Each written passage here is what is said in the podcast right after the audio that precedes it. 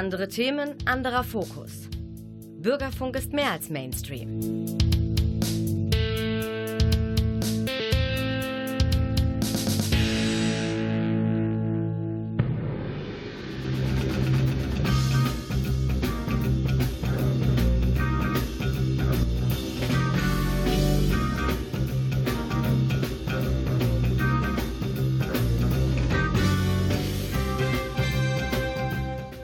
Abend, meine Damen und Herren. Sie haben den Theatertalk eingeschaltet, die Sendung des Theaters Münster. Es ist die erste Sendung im Jahr 2020, deswegen von unserer Seite aus ein gesundes, gutes, glückliches, erfolgreiches neues Jahr.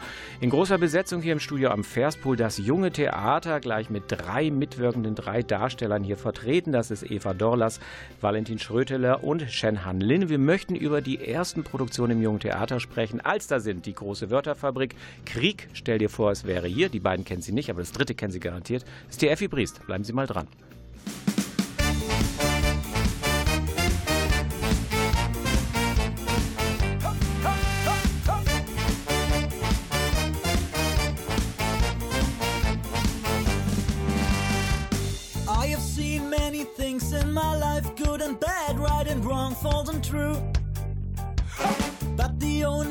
Right thing to live for are feelings between me and you. Every day, the moments of peace make us feel in a way to belong. We look up to the moon and the stars. We're glad to be just like the sun, and that's where we stay.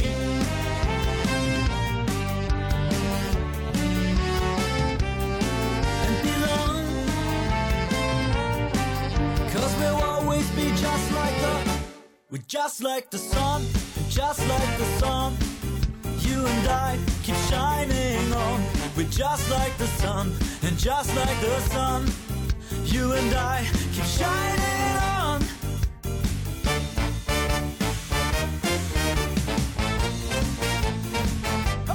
Shining on.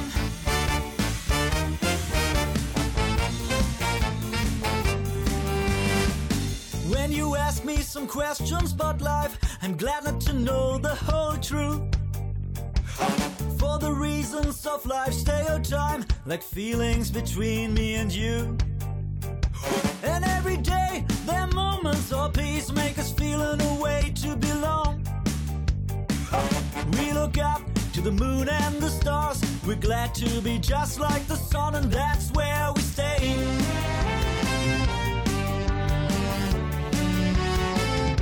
And where we belong.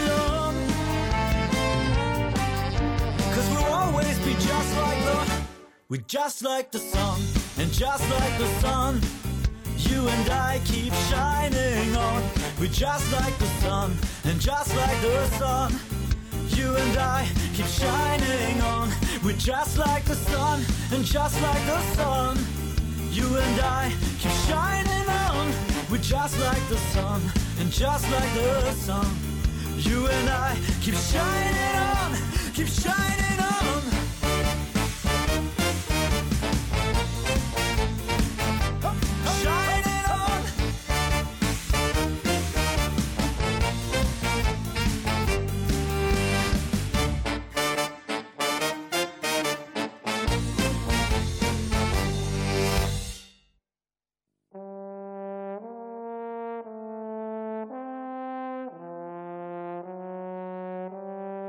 just like the sun, just like the sun. You and I keep shining on, keep shining on.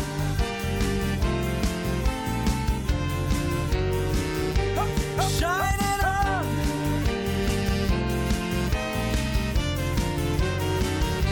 We're just like the sun, just like the sun.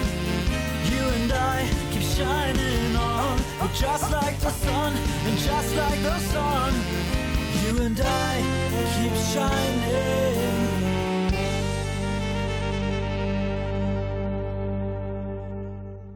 Meine Damen und Herren, wenn Sie später eingeschaltet haben, Sie sind im Theatertalk gelandet und der steht heute ganz im Zeichen des jungen Theaters.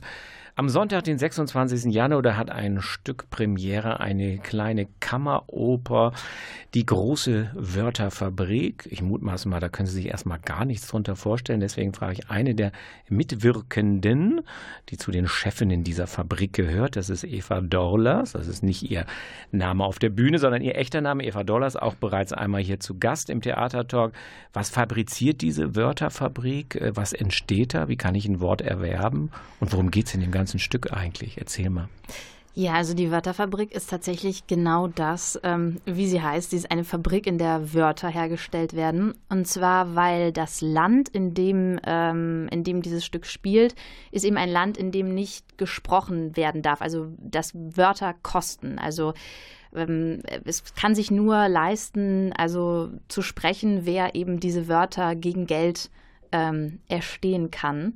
Und das macht natürlich irgendwie so dann auf die Problematik, dass wenn man kein Geld hat, ähm, ist man irgendwie darauf angewiesen, äh, ja, sich entweder ohne Wörter auszudrücken oder eben manche Dinge auch gar nicht ausdrücken zu können. Bleibt man stumm? Ja, man bleibt Aha, stumm, okay. genau. Ja. Teilweise, genau. Also das birgt ja schon eine gewisse Problematik. Die einen können ja. und dürfen können, und die ja. anderen genau. sind leider dazu nicht in der Lage. Und da gibt es jetzt ja sicher Protagonisten und die werden in irgendein Handlungsgeschehen verwirkt. Genau, genau. Es geht dann viel genau darum, ähm, was dann passiert, wenn man äh, zum Beispiel, also all die wunderschönen Dinge, die man mit Worten eben so machen kann, mhm. im Idealfall sich nämlich zum Beispiel ähm, ja, unterhalten oder eben Menschen, die man sehr liebt, sagen, dass man sie so sehr liebt und sowas. Mhm. Und das wird natürlich dann alles, ähm, und äh, da gibt es dann eine eine Geschichte, wo es ähm, zwischen den Protagonisten eben genau darum geht, also dass manche eben sich das leisten können und sich einander, einander sagen können, ähm, ja, dass sie sich sehr mögen und, äh, und andere dann eben so außen vor bleiben. Und wie man dann aber trotzdem irgendwie auch, wenn Wörter auch eine andere Bedeutung natürlich bekommen, mhm. weil es ist auch so, dass gewisse Wörter, wenn sie jetzt zum Beispiel äh, zum Beispiel Hundekacker ähm, ist sehr viel wertloser als mhm. eben zum Beispiel so ein tolles Wort wie ähm, äh, Rose oder sowas. Mhm. Und, äh, und dann, was, äh, was, was, was passiert dann mit diesen Wörtern, wenn die so einen anderen Wert bekommen und sowas alles. Mhm. Genau. Geht das Ganze gut aus? Ich meine, es ist für, für alle ab fünf. Existiert Absolut, die Wörterfabrik ja. noch zum Schluss? Oder? wird die vielleicht gestürmt, weil es ja eine Problematik. Ne? Also das dahinter, ist eine absolute Problematik, ja. ja. Und, ähm, Verrat mal ein bisschen was vom Schluss, aber nicht zu viel. also ähm, es gibt sehr viel, es, ähm, die Protagonisten, die kämpfen sich da, sich da sehr gut durch und auch, ähm, die kämpfen auch nicht, äh, mhm. auch nicht, ähm, auch nicht ohne Erfolg. Mhm, mhm, genau. Also es ist sehr, sehr schön, sehr, sehr ja. schön.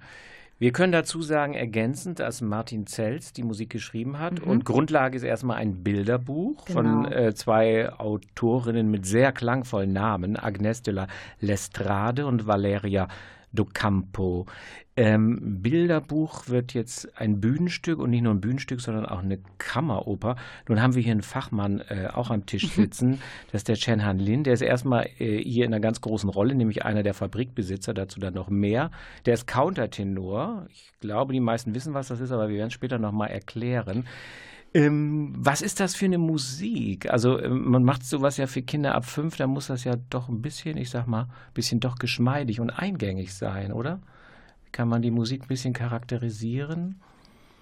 Ähm, die Musik von dieser Kammeroper, ich finde, das ist, ähm, obwohl das sehr zeitgenössische Musik, mhm aber das ist mit dieser Karte, mit dem ähm, Minimalismus, wie ein Kind oder wie ein normaler Mensch die Sprache lernt, man wiederholt sich. Mhm. Von mhm. dem Tempo her, von dem Wörter her oder von einer einzigen ähm, Silbers her. Mhm. mhm. Dazu haben wir auch ähm, viel Schlagzeug. Wollte ich fragen, was für Instrumente mhm. sind denn dabei? Wir haben ein Cello, wir haben eine Geige mhm. und wir haben über 20 ähm, Instrumente von Schlagzeuggruppe. Mhm, mh, genau. Mh, mh. Ähm, du bist jetzt äh, Countertenor, spielst den Fabrikbesitzer äh, zusammen mit Eva Dollars. Ähm, Countertenor, ich hatte es angedeutet. Ähm, was ist das jetzt für eine Stimmlage? Erklär es doch nochmal. Und wir hören dann gleich mal rein, denn das ist ja was ganz Besonderes. Und also, wie stellt man fest, dass man dazu geeignet ist? Ab wann? Bleibt man da irgendwie vor dem Stimmbruch stehen oder so? Wie, erklär erst mal, das finde ich spannend. was ein Countertenor ist. Okay. Ähm, zuerst ein Countertenor, das bedeutet eine Mann, Mhm. aber trotzdem wir singen in einer Frauenlage. Mhm. Mit Kopfstimme sogar. Also nicht mit dem geschriende Höhe oder so. Deswegen, es klingt wie eine, es kann sein, ähm, es klingt wie eine Sopranistin oder es klingt wie eine Mezzosopran oder diese tiefere Frauenlage wie eine Konteralt. Wann stellt man denn fest, dass man das kann? Also als Kind äh, kann es ja erstmal wohl jeder, oder? Ja. Also der einigermaßen ähm, stimmlich natürlich äh, befähigt ist. Ne? Aber ab wann merkt man irgendwo, eigentlich sind alle im Stimmbruch, bekommen eine tiefe Stimme, werden irgendwie Tenor oder, oder äh, Bariton und ich kann das andere auch. Ab wann merkt man das denn dann? Ähm, eigentlich nach dem Stimmbruch Okay. ähm, habe ich immer noch diese Kopfstimme, also in Höherlage sogar. Ja. Obwohl ich war ähm, als Anfang als Tenor trainiert wurde, Ja. aber es ist nicht so meine Zuhause. Mhm. Hat dich das im ersten Moment, als du das festgestellt hast, irritiert? Äh, was ist mit mir los? Ähm, oder nimmst du das, hast du das sofort angenommen? Ach, das ist ja toll, dass ich das immer noch kann in dieser Lage. Also wie geht man denn damit um, wenn man das feststellt? Kannst du dich daran erinnern? Äh, bis zum Ich, äh, bis zum Ich ähm, meine Stimmlage so fest steht. Eigentlich habe ich nicht so viel dran Mhm. gedacht, Mhm. aber ich wusste es, dass ich diese Höherlage immer habe. Mhm. Mhm. Ja. Das heißt, du bist ja dann auch für viele Produktionen ein gefragter Gast, weil das gibt es ja nicht wie Sand am Meer. Äh, Und die, die es können, wollen ja auch nicht unbedingt immer auftreten. Wir dürfen dazu sagen, dass du Musik studierst, Countertenor bist, äh, hier auch schon die ein oder andere Produktion mitbegleitet hast, aber jetzt hier quasi in äh, einer großen Solistenrolle. Äh, Für diejenigen, die sich es nicht vorstellen können, äh, hören wir jetzt mal rein. Wir haben da mal ein Beispiel mitgebracht, ähm, wie ein Countertenor singt. Und es ist keine Sopranistin, es ist kein Mezzo, was Sie gleich hören. Es ist ein Mann. Okay. Makes not a swing of the play of the places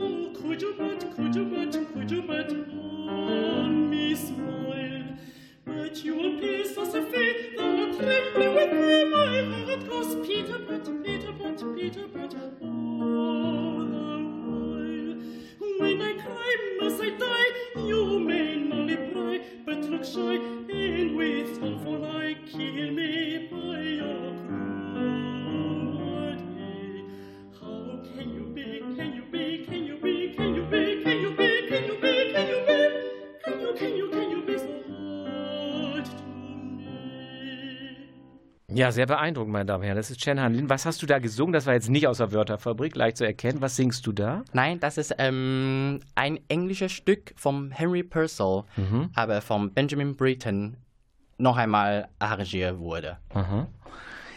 Gut, ähm, jetzt spielst du mit Eva zusammen die Fabrikbesitzer, äh, die Chefetage. Da wundert mich ehrlich gesagt, den Fabrikbesitzer hätte ich gedacht, äh, ist das die Vorgabe, dass das ein Countertenor singen soll? Oder ist das eine Idee der münsterschen Inszenierung? Weil ich würde sagen, der Fabrikbesitzer müsste einfach mehr eher die männliche Potenz einer Stimme haben. Äh, ist das eure Idee gewesen, das mit dir zu besetzen? Oder war das auch Vorgabe äh, jetzt von Martin Zels? Also der Fabrikbesitzer soll ein Counter sein. Wie Das ist eine Original äh, Vorgabe Ja. von dem Mhm. Komponist Martin Zels. Mhm, mhm. Interessant, ja. Ähm, die Eva ist ja jetzt ähm, keine Sängerin. Nein. singt aber trotzdem. Oder so, gibt es überhaupt Rede- und Sprechanteile? Denn wir reden von einer Kammeroper und ich spreche, meine Damen und Herren, um das mal eben deutlich zu machen, mit einem Sänger und einer Schauspielerin, die beide in einer Kammeroper sind.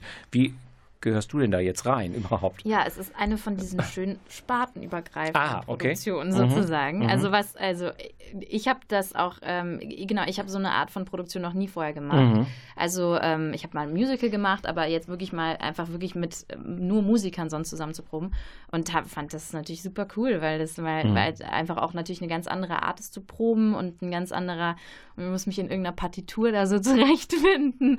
Ähm, aber das ist sehr, also das ist total, ich habe es als total bereichernd empfunden, das mal so kennenzulernen oder so. Und insofern ähm, passe ich dann da rein, sozusagen, ich sage jetzt mal von meiner Perspektive, ähm, dass, äh, genau, dass, dass ich da natürlich, ähm, genau, so als Spielerin mit dabei bin und genau, es gibt auch, auch musikalische Teile äh, die ich, die ich mit übernehme. Aber Wie singst du damit oder sp- sprichst über die Musik hinweg? Oder Teilweise singe ich Okay. teilweise Mhm. singe ich auch, ähm, aber es ist, es ist natürlich äh, äh, so im Plot inbegriffen, Mhm. dass natürlich auch eben wir uns in diesem Land befinden, in dem Sprache eben auch Mhm. einfach so einen ganz anderen Stellenwert hat und ähm, deshalb Menschen ja eben tatsächlich auch viel mehr äh, ohne Sprache kommunizieren. Mhm. Und deshalb macht es für mich natürlich auch als Spielerin viel ähm, Sinn, da ohne Sprache Mhm. Viel zu, zu, arbeiten oder zu ähm, auszudrücken und sowas alles. Mhm. Genau. Finde ich spannend. Also ich glaube, auch wenn man jetzt nicht Kinder hat oder selber Kind ist, äh, finde ich schon diese Kombination zwischen euch beiden äh, hochgradig interessant. Mhm. Der Valentin, der auch noch später dran kommt mit seiner Produktion Krieg, der nickt auch ganz bei. Finde ich, den, interessiert das auch. Also ich finde es wirklich ein sehr, sehr ungewöhnliches ähm, Mhm. ja. Projekt, äh, was uns da ab äh, 26. Januar erwartet. Ähm, seid ihr Fabrikbesitzer? Das klingt ja auch immer so nach Kapital und Macht und Oh ja. ich verkaufe was Definitiv. und die anderen haben zu wenig Geld um das, was ich anbiete. Ähm, seid ihr Sympathieträger oder seid ihr Antipathie-mäßig Kommt eher besetzt? Kommt drauf an, für wen. Ja, genau. Aus welcher Perspektive? Ich rede ja immer, äh, ich bin ja dann sozusagen, ja immer den Zuschauer. Ja. Also der Zuschauer, äh, sympathisiert er mit euch oder findet er euch ganz schrecklich oder wie steht er zu euch? ich weiß nicht, wie du dazu stehst, aber also ich würde da jetzt eher mal zum Nein, Mhm. zum Nein tendieren. Also ich empfinde mich nicht als Sympathieträger in der Rolle, die ich da Aber ich spiele. würde ja sagen. Du würdest ja sagen, okay, ihr Aha. seid euch also einig. Okay. ja. Aha. Wieso willst du ja sagen? Ähm, weil eigentlich unsere Karte ist auch ein bisschen, ne, bisschen freak-mäßig. Mhm. Mhm. Und das ist nicht so ganz normal. Mhm. Und ich würde so sagen, die Kinder mag die Sachen immer Besonderes Mhm. ist. Mhm. Mhm. Mhm. Ja, wir werden es rausfinden. Ja. Ja. Okay, also der Kammeroper sind wir jetzt ja akustisch schon näher gekommen. Jetzt mal ein bisschen visuell. Ähm, Auf was für ein Bühnenbild muss ich mich da freuen? Ist da wirklich eine Fabrikanlage, die was produziert oder ist das sehr reduziert oder arbeiten da irgendwelche Maschinen, die Wörter produzieren? Was für eine Ästhetik hat die Bühne eigentlich? Ne? Ist ja in mein kleines Haus, habt ihr ein bisschen Möglichkeiten, Raum Ja. zu bespielen. Genau. Ne? Verrat mal ein bisschen was von der Bühne. Ja, es ist, äh, ich mag die Bühne sehr, sehr gerne. Es ist tatsächlich, ähm, tatsächlich viel mit äh, Sachen, die aufgedreht und äh, Mhm. etwas, wo was anderes rauskommen kann und Dinge, die abgefüllt werden können. Und Mhm. also es ist, es ist eine kleine Fabrik und mit ihren eigenen kleinen Regeln, die da so im kleinen Haus jetzt mittlerweile auf der Bühne steht. Mhm. Und ähm, genau, die Devin hat da eine ganz, ganz tolle Bühne entworfen. Und äh, wir, wir bespielen sie und lernen sie noch weiter kennen bis zur Premiere. Und äh, also es, ist, es macht sehr viel Spaß auf jeden Fall, sich da so durchzuwursteln Mhm. durch die vielen Rohre. Ihr habt ja schon in den ganzen Antworten so durchblicken lassen, da gibt es schon einen doppelten Boden. Das ist jetzt nicht nur äh, Amüsement, sondern da gibt es auch so eine zweite, dritte Wahrheit dahinter. So, mit welchem, ich sag mal ein bisschen hochtrabend Erkenntnisgewinn soll ich da rauskommen? Auch als junger Mensch quasi. Dass nicht alles käuflich ist, was gut ist oder man Gefühle nicht kaufen kann, aber was gibt es so für eine kleine Botschaft, die aus der Wörterfabrik zu uns dringt oder ausgespuckt wird? Also ich persönlich, also ich mag diesen Plot sehr gerne im Ja. Sinne von eben, dass es natürlich ähm, irgendwie doch so, so, so, so fabelhaft irgendwie ist Mhm. und dann natürlich auch für Kinder funktioniert. Aber ich glaube, wenn man das jetzt als, als erwachsener Mensch hört Mhm. und jetzt eben auch gerade in unserer Zeit, natürlich finde ich da sehr viel drinsteckt, so von ähm, so diese Frage, ja, wie, ähm, wie können sich Menschen ausdrücken und was passiert, wenn, wenn sowas äh, Essentielles wie, wie zwischenmenschlicher Kontakt dann irgendwie mit Geld und mit Kapital irgendwie zusammenkommt. Also da finde ich, sind schon viele Momente, die, ähm, die doch irgendwie äh, so nachwirken können. Ich meine, es wird ja ähm, so viel über Verrohung von Sprache, Verhunzung von Sprache, Spracharmut, wir haben zu viel Anglizismen. Ähm, ist das ein Stück, nachdem ich oder gerade ihr, wo ihr da jetzt Wochen dran arbeitet, mit Sprache, Sprachumgang, Verwendung von Begriffen bewusster umgeht, sensibilisiert das ähm, den Einzelnen, insbesondere diejenigen, die in der Produktion stecken, für den Umgang mit Sprache, wie ihr damit umgeht? Oder ist das ein Stück, das ihr einfach produziert? Äh, weil ich mir vorstellen könnte, was ihr hier so ein bisschen, es Mhm. geht ja auch ein bisschen in so eine philosophische Richtung. Mhm, ne? Also, absolut, äh, ja. was ist ein Wort, was ist ein Begriff, wer legt Mhm. das fest? Also, was ist, wenn ich diesen Begriff nicht kenne, bin ich den anderen unterlegen? Also, Mhm. macht das was für euch, mit euch im Hinblick auf, so gehe ich mit Sprache um? Du jetzt, der eindeutig nicht in Deutschland ist, sondern die Sprache erlernt hast oder so weiter. Ähm, ihr und Sprache, ist das jetzt auf einmal ein bisschen anders, ein bisschen verschoben? Also bei mir, de also definitiv, also ich finde das ähm, schon alleine dadurch, dass ich natürlich, also jetzt von, sag ich mal, beruflicher Seite her irgendwie in letzter Zeit eben dann natürlich einfach ähm, ja ohne Sprache ähm, ähm, gearbeitet habe, die ja doch in anderen Stücken einfach ein wesentlicher Bestandteil Mhm. ist von, von der Handlung, die ich irgendwie auf einer, auf einer Bühne habe. Und deshalb, aber ich, ähm, also ich genieße das sehr eigentlich. Ich finde das auch, ich finde auch so diese, eben gen genau, was du jetzt meintest, also diese dann doch irgendwie auch so philosophischen Fragen, die so dahinter Mhm. stehen. Was heißt denn, also was hat denn eigentlich ein Wort und, und was ist es, wenn ich aber in dem Moment das ausdrücke, kann dieses Wort doch ganz viel ähm, transportieren, was es normalerweise vielleicht nicht kann, wenn man einen sehr viel achtloseren Umgang damit hat. Ähm, ja, also ich, das ist ein, also ich denke da immer noch sehr gerne auf den Proben drüber nach und gehe dem so Mhm. gerne nach, auf jeden Mhm. Fall, ja. Und bei Shen, wie ist das bei dir? Ich meine, findest du eigentlich die deutsche Sprache, fandst du die für jemanden aus Taiwan sehr schwer zu erlernen, ne? Mit den ganzen Fällen und Flexionen, ne? Ja, genau. Und- Wie ist dein Verhältnis zur deutschen Sprache? Jetzt anders durch, das, durch dieses Stück oder so? Weil du, du, du reflektierst ja jetzt eigentlich mal über das, was du irgendwie seit sieben Jahren intensiv lernst. Ich meine, du sprichst ja super Deutsch, aber äh, trotzdem erweitert sich ja so ein sprachlicher Kosmos auch wieder. Aber was hat das mit dir gemacht, die Produktion? er gestikuliert hier wunderbar. Ja. Er gestikuliert hier wunderbar. Ja, aber ich, ich kann mir schon vorstellen, dass das auch eine schwierige Frage ist, das zu beantworten. Ne? Genau, weil dieses ähm, Sprachesystem von deutscher Sprache oder die Mhm. europäische Sprache, das ist ähm, total anders äh, von meiner Muttersprache. Mhm. Deswegen ähm, von diesem Bilderbuch, wo, wo, ähm, wo diese Agnès de Lestrade Mhm. ne, so ähm, gemacht hat, dass es eigentlich dem Lernprozess ist ein bisschen anders von meiner Muttersprache. Mhm. Mhm. Ja. Verstehe, ja. Ja, aber ich finde, es ist auch äh, sehr interessant. Mhm. Weil wir jetzt so also viel über deutsche Sprache, jetzt sag doch mal, bei uns ist die Neujahrssendung, jetzt sag doch mal Neujahrsgruß noch, bevor wir Musik hören, auf Taiwanesisch heißt es dann. Ne? Sag mal der Neujahrsgruß. Wir verstehen ihn nicht, aber wir wissen, was du meinst. Sag ihn doch mal bitte, bevor wir Musik hören. Xing Ni Kuai Lo. Heißt gutes neues Jahr? Genau. Wunderbar. Mhm. Jetzt kommt Musik, die Klaus Blödo rausgesucht hat.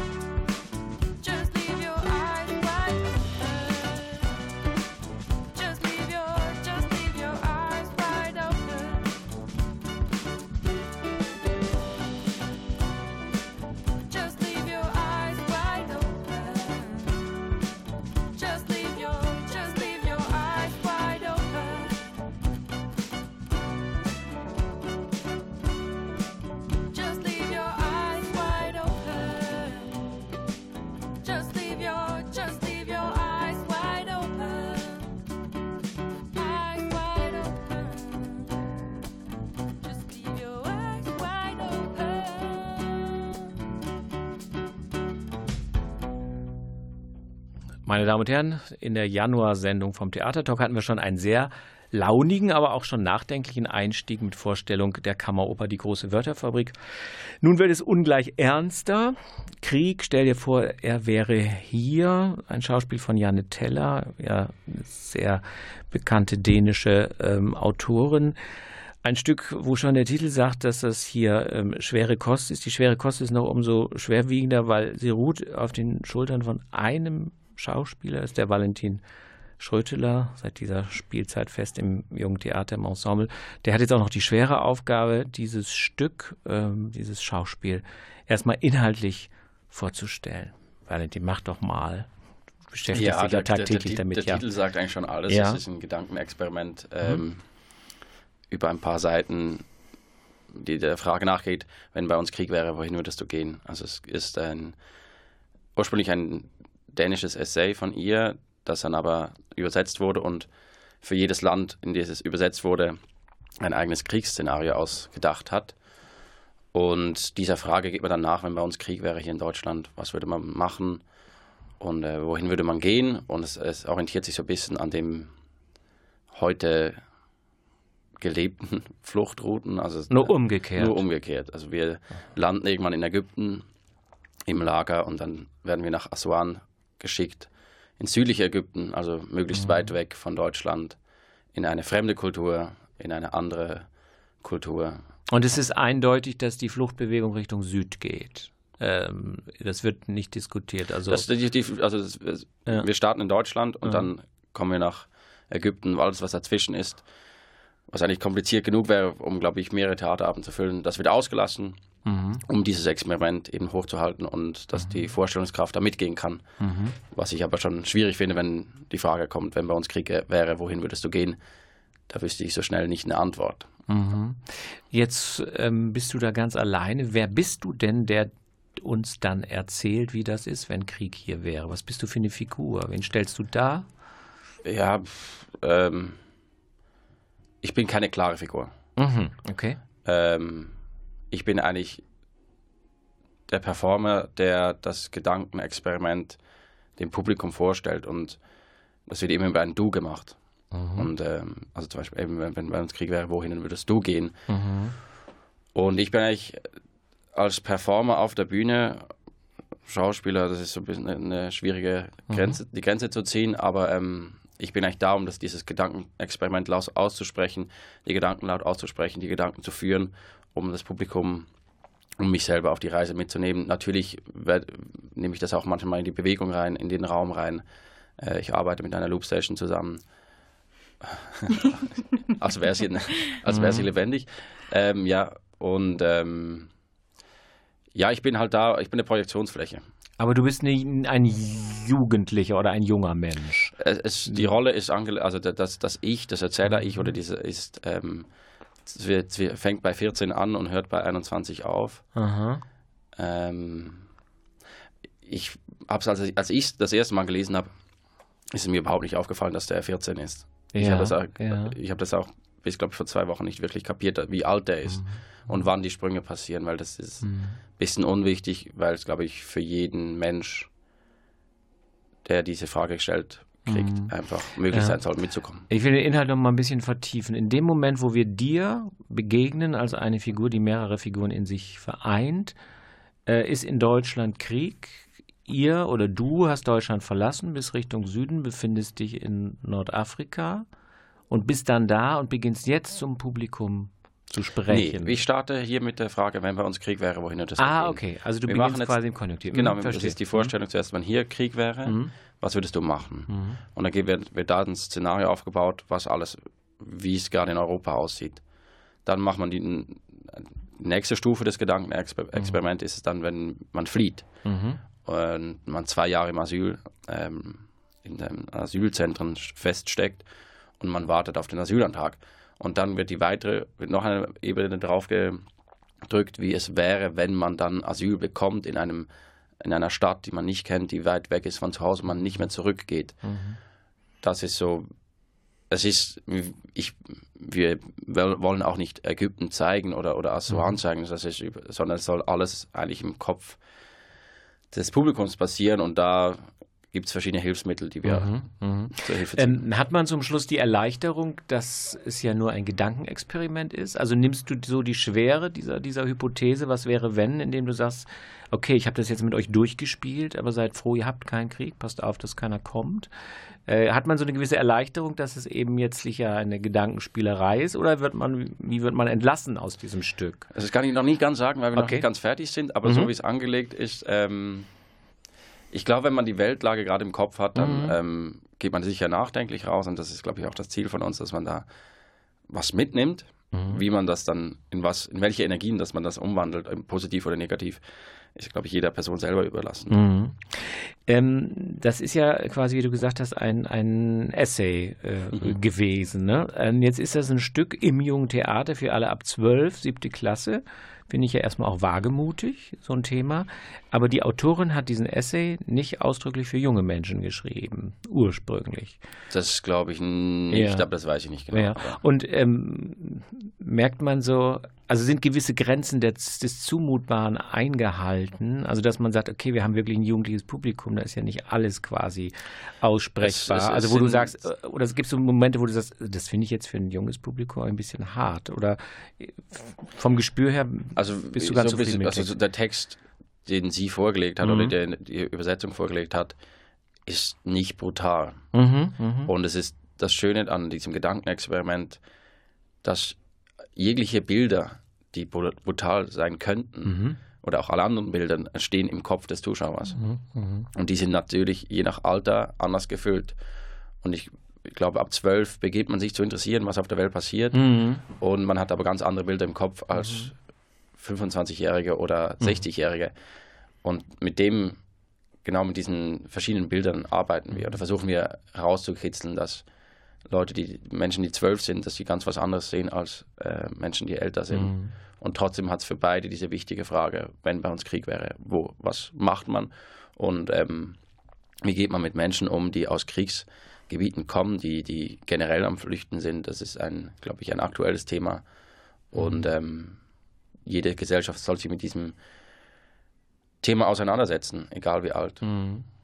Das Ganze spielt ja jetzt im U2, also mit etwas über 50 Zuschauern. Das heißt, es ist ja äh, sicher per se schon ein sehr intensives Theatererlebnis, allein anhand der Nahsichtigkeit, wie nah du an die Schauspieler, wie der nah der Schauspieler ans Publikum ähm, sich heranbewegen kann.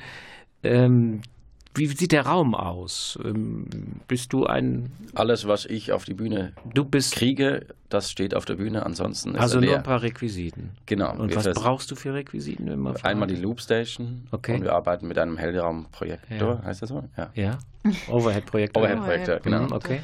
ähm, und ansonsten habe ich, glaube ich, noch eine Wasserflasche da Mhm. und alles andere. Ich habe natürlich ein Kostüm an. Das sieht wie aus? So etwa wie ich angezogen. Also Er sitzt hier im T-Shirt. Ja. Äh, also ganz normal. Ja, Also nicht so man auf der. Straße. Jetzt kommt die Frage, die immer wieder gefragt werden. Das ist ja eine ganze Menge Text zu wuppen für dich. Ne? Wie lange ist die Spielzeit eigentlich? Also wie lange redest Wir sind gerade etwa bei 40, 45 Minuten. Wie wahrscheinlich, sehr wahrscheinlich sind wir bei 50 Minuten. du? Mhm. Es sind aber, also glaube ich, Blocksatz sind es nur sechs a vier Seiten. Mhm. Das ist gar nicht so viel. Okay, aber trotzdem, du bist ganz alleine, du kannst dich auf niemanden Ja. richtig verlassen. Es gibt dir niemanden Stichwort, außer vielleicht eine Soufflöse, äh, die dabei Mm, ja, ist. ja. Ähm, ne? ähm, wie, wie, wie, wie lernst du das? Also wie, äh, ich meine, ich kann mir vorstellen, wenn man Schauspieler ist und man hat einen Dialogpartner, dann kann man mit jemand anderem sprechen und so weiter. Du bist ja komplett auf dich allein gestellt und so weiter. Ne? Bist du jemand, der in der Sofaecke sitzt und liest und liest und liest, bis er es im Kopf hat? Gehst du spazieren? Ähm, was machst du, um diese Unmengen an Text, die es ja dann doch irgendwie für die Zeit hingezogen sind, sind Ja, normalerweise Kopf würde ich, glaube ich, zu. Hause Ja? ähm, mich voll vorbereiten und auch zu- Hause lernen. Da aber Sergei Gössner, der die Regie macht, selber auch Schauspieler ist, Aha. weiß er genau, was es heißt und ähm, dass man gerne zusammen auch Text lernen oder besser lernen kann. Mhm. Und deswegen sind die meisten, ich glaube, etwa die Hälfte der Probezeit ist auf Text lernen. Ähm, haben wir äh, zum Textlernen gebraucht. Mhm, mhm. Einfach auch zu zweit im Raum und er hat die Haltung reingegeben. Er gibt, Mhm. fra stellt Fragen. Ähm, und das war sehr angenehm. Das, ich musste nicht alleine zu Hause mich äh, reinknien und das innerhalb von zwei, drei Tagen rein kloppen, sondern ich hatte, konnte es gemütlich oder kann es immer noch gemütlich ähm, auf der Probe. Weil wir halt nicht so viel, wir haben diesen Text, wir haben ein paar ähm, Sachen, die ich auf der Bühne mache und das ist es dann auch, weil das Wichtigste an diesem Stück ist der Text, das Gedankenexperiment. Jetzt habe ich die beiden anderen ja vorhin gefragt, äh, ob der Umgang mit Sprache oder die Bewusstheit, mit der man in Sprache ähm, umgeht, äh, sich verändert hat. Wenn du so ein Thema dich jetzt Wochen mit auseinandersetzt, ähm, zieht es dich in gewisser Weise auch runter, beziehungsweise hat das Stück auch so ein paar positiv helle Momente, dass man sagt, stell dir vor, er wäre hier, der Krieg, aber er ist ja nicht hier und man kann ihn verhindern, wenn man das und jenes tut oder so agiert und so weiter. Also, oder ist das ein Stück, das ähm, irgendwie in deine Privatsphäre greift und irgendwie von der Thematik, wenn man sich dann Tage, Wochenlang damit auseinandersetzt, auch sehr runterzieht? Das ist ja was anderes als eine Ich hab- Komödie erlernen, nicht? Ja, oder was im Fall. Jugendtheater oder in Wunschpunsch, wo du ja, Ja. auch mitspielst. Ja. ähm, ich habe mich, also ich wusste schon im Sommer, dass ich das spielen werde. Durch das habe ich, also habe ich mich damit beschäftigt Mhm. und seit Jahren ähm, ist ja das Thema Flucht und Krieg auch in Deutschland präsent Mhm. oder in, in Mitteleuropa. Und ähm, ich fand es, bis, bis, wir begonnen haben zu arbeiten, fand ich es viel bedrückender. Oder war es diese Frage, warum kann ich das erzählen als halb Schweizer, halb Deutscher, äh, sehr privilegierter Beruf Schauspieler. Ähm, was habe ich da zu sagen? Ich habe weder Fluchterfahrung, weder geht es mir schlecht, ähm, noch habe ich irgendwie Pers Perspektivlosigkeit. Und ähm, das war sehr schwierig am Anfang, da einen Weg zu finden, warum ich das erzähle. Und das, Bu ähm, das Textbuch ist aber so geschrieben, oder das Essay ist so geschrieben, dass gerade aus dieser privilegierten Sicht, aus dieser westeuropäischen Sicht, wo man Menschen, die aufwachsen, die hatten alles, die kennen den, den Zweiten Weltkrieg nicht, äh, die hatten keine Krisen, das sind, das sind so um 2000 rum Menschen, das ist 1990 bis etwa 2000 geboren. Wenn man denen die Frage stellt, wenn bei uns Krieg wäre, wohin würdest du gehen? Ähm, und die aus dieser privilegierten Sicht dann auch nach Ägypten kommen oder in, in ein Asylzentrum kommen, dass das ähm, dann bei ganz kleinen Sachen schon anfängt.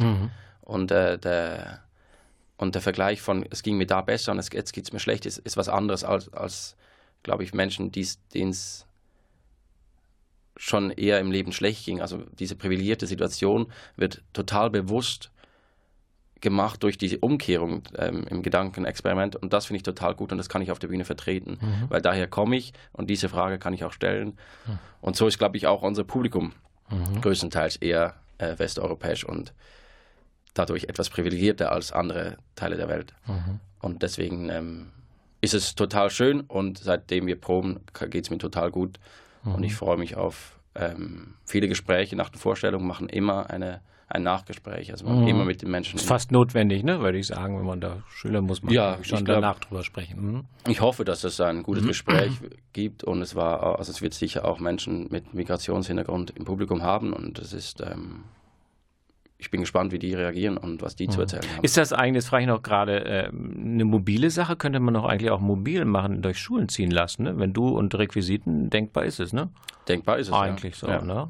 Meine Damen und Herren. Aber erstmal ist es im Haus vor Ort und zwar am 25. Januar um 18 Uhr am Sonntag im U2 des Theaters München. Jetzt aber mal wieder Musik.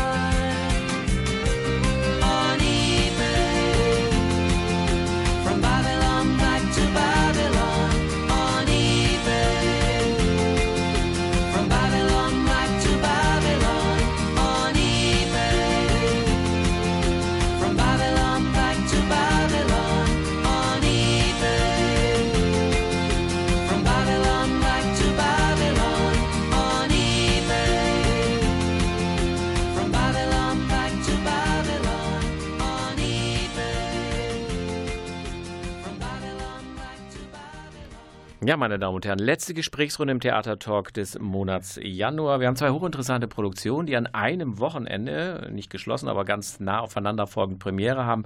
Das ist zum einen die große Wörterfabrik und Krieg, stell dir vor, er wäre hier. Nun ein Theaterstück, das auf einem Roman basiert, den Sie alle kennen. Hm, Wahrscheinlich haben die meisten ihn auch als Pflichtschullektüre erlitten, genossen, wie auch immer. Die Rezeptionen sind ja sehr unterschiedlich. Es ist die berühmte Effi Briest von Theodor Fontane. Wird jetzt als Koproduktion zwischen dem Jungen Theater und dem Schauspiel Münster am 6. März Premiere haben. Und warum sprechen wir jetzt schon darüber? Weil nämlich Eva Dollars, die neben mir sitzt, sie ist die Effi Briest und das lasse ich mir natürlich nicht entgehen. Sie zu fragen, wenn man so, das ist ja eine Jahrhundertfigur irgendwie der Literatur, ne? Spürst Wenn- du den Druck, Eva? Ja, natürlich spürst du den Druck, Eva, Ja, ganz genau. Also, wer hat dich denn damit, äh, wer hat dir das Angebot gemacht? Hast du es einmal auf dem Besetzungszettel gelesen und hast gesagt, ich spiele die Effi oder so weiter? Oder hast du es lange geahnt? Wie kam diese Rolle zu dir? Ähm, also genau, ich, ich wusste, dass sie auf dem Spielplan steht, genau, Mhm. weil ich den Spielplan äh, kannte natürlich, als ich hierher kam. Und ähm, dann war das irgendwie, also ich meine, ich habe ja tatsächlich für diese äh, Position, auf der ich jetzt angestellt bin, vorgesprochen. Mhm. Ähm, und dann war das so der Lauf der Dinge. Mhm. So. Mhm. Machst du ein bisschen Angst, so eine Rolle? Äh, Also tatsächlich. die ist ja jetzt- schon mehr besetzt als jetzt äh, irgendeine Ja. Rolle im Märchenstück. Ja. mhm. Aber ich muss sagen, bis jetzt gerade vor ungefähr Ja. 1,5 Minuten, bevor diese Fragen Ah, okay. Ich habe sie ausgelöst. War es eigentlich, nein, also natürlich, natürlich irgendwie, ähm, aber mehr in einem Rahmen von, also meistens, ja, hauptsächlich freue ich mich einfach extrem drauf. Ne? Also absolut, ich, ich mag das Original auch einfach extrem gerne. Ähm, ich mag die Rolle sehr ähm, und deshalb hauptsächlich Freude. Und diese Gedanken, die dann natürlich irgendwie jetzt so auf so einer beruflichen Ebene, ne, so von wegen, äh, ob das jetzt gut, aber das sind meistens Gedanken, die mir wenig ähm, sowohl privat als auch irgendwie professionell in irgendeiner, Weite, irgendeiner Weise weiterhelfen. Deswegen ähm, versuche ich da eigentlich möglichst wenig dran zu Mhm. Du denken. versuchst locker ranzugehen. Ja. Valentin ist auch drin. In welchen zwei Rollen zu sehen? Jetzt äh, Ja, nicht Innstetten, nicht Krampus, sondern äh, Dagobert und äh, wie heißt nochmal der andere? Den Gieshübler. Gieshübler. Gieshübler. Alonso Ach ja. Gieshübler. Gut, also äh, unser Dream Team hier quasi aus dem Jungen Theater auch präsent in, in äh, Effi Briest. So einen schwergewichtigen äh, Roman des äh, bürgerlichen Realismus auf die Bühne zu bringen, das bedeutet ja immer Reduktion und Fokussierung.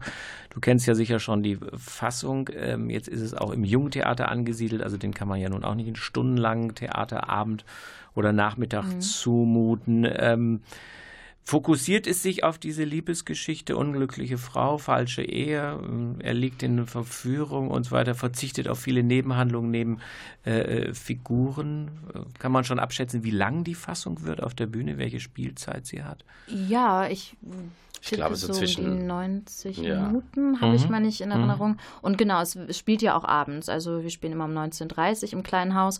Ähm, ja, also ich meine, es ist eben genau tatsächlich, also dass wir die Fassung tatsächlich eben schon und daran arbeiten.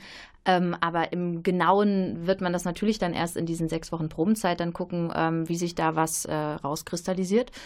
Ähm, aber wir mal sehen, also mal sehen, wie sich da so die Arbeit, äh, in welche Richtung die sich bewegt. Ich, ich hoffe natürlich, äh, ja, ich hoffe natürlich in eine, in eine tolle, genau. Und ich finde diesen, genau den Hauptkonflikt von ihr natürlich, so wie, wie, wie passe ich in diese, in, also in diese Konventionen rein, die irgendwie so, so fern liegen von dem, was irgendwie mein eigentlicher Instinkt wäre oder so. Genau. Sag noch mal kurz, wenn du es sagen darfst, äh, äh, zum Schluss. Also Effis Sterben ist ja immer sehr tragisch. Jetzt gibt es ja äh, vielfache äh, Filmadaptionen. Julia Jentsch dann ist ja die, die letzte große Mhm, äh, genau. Verfilmung. Die geht ja Genau. eigentlich dann in ein selbstbestimmtes Leben in Berlin. Das hat Fontane sich so nicht vorgestellt. Effi stirbt ja eindeutig.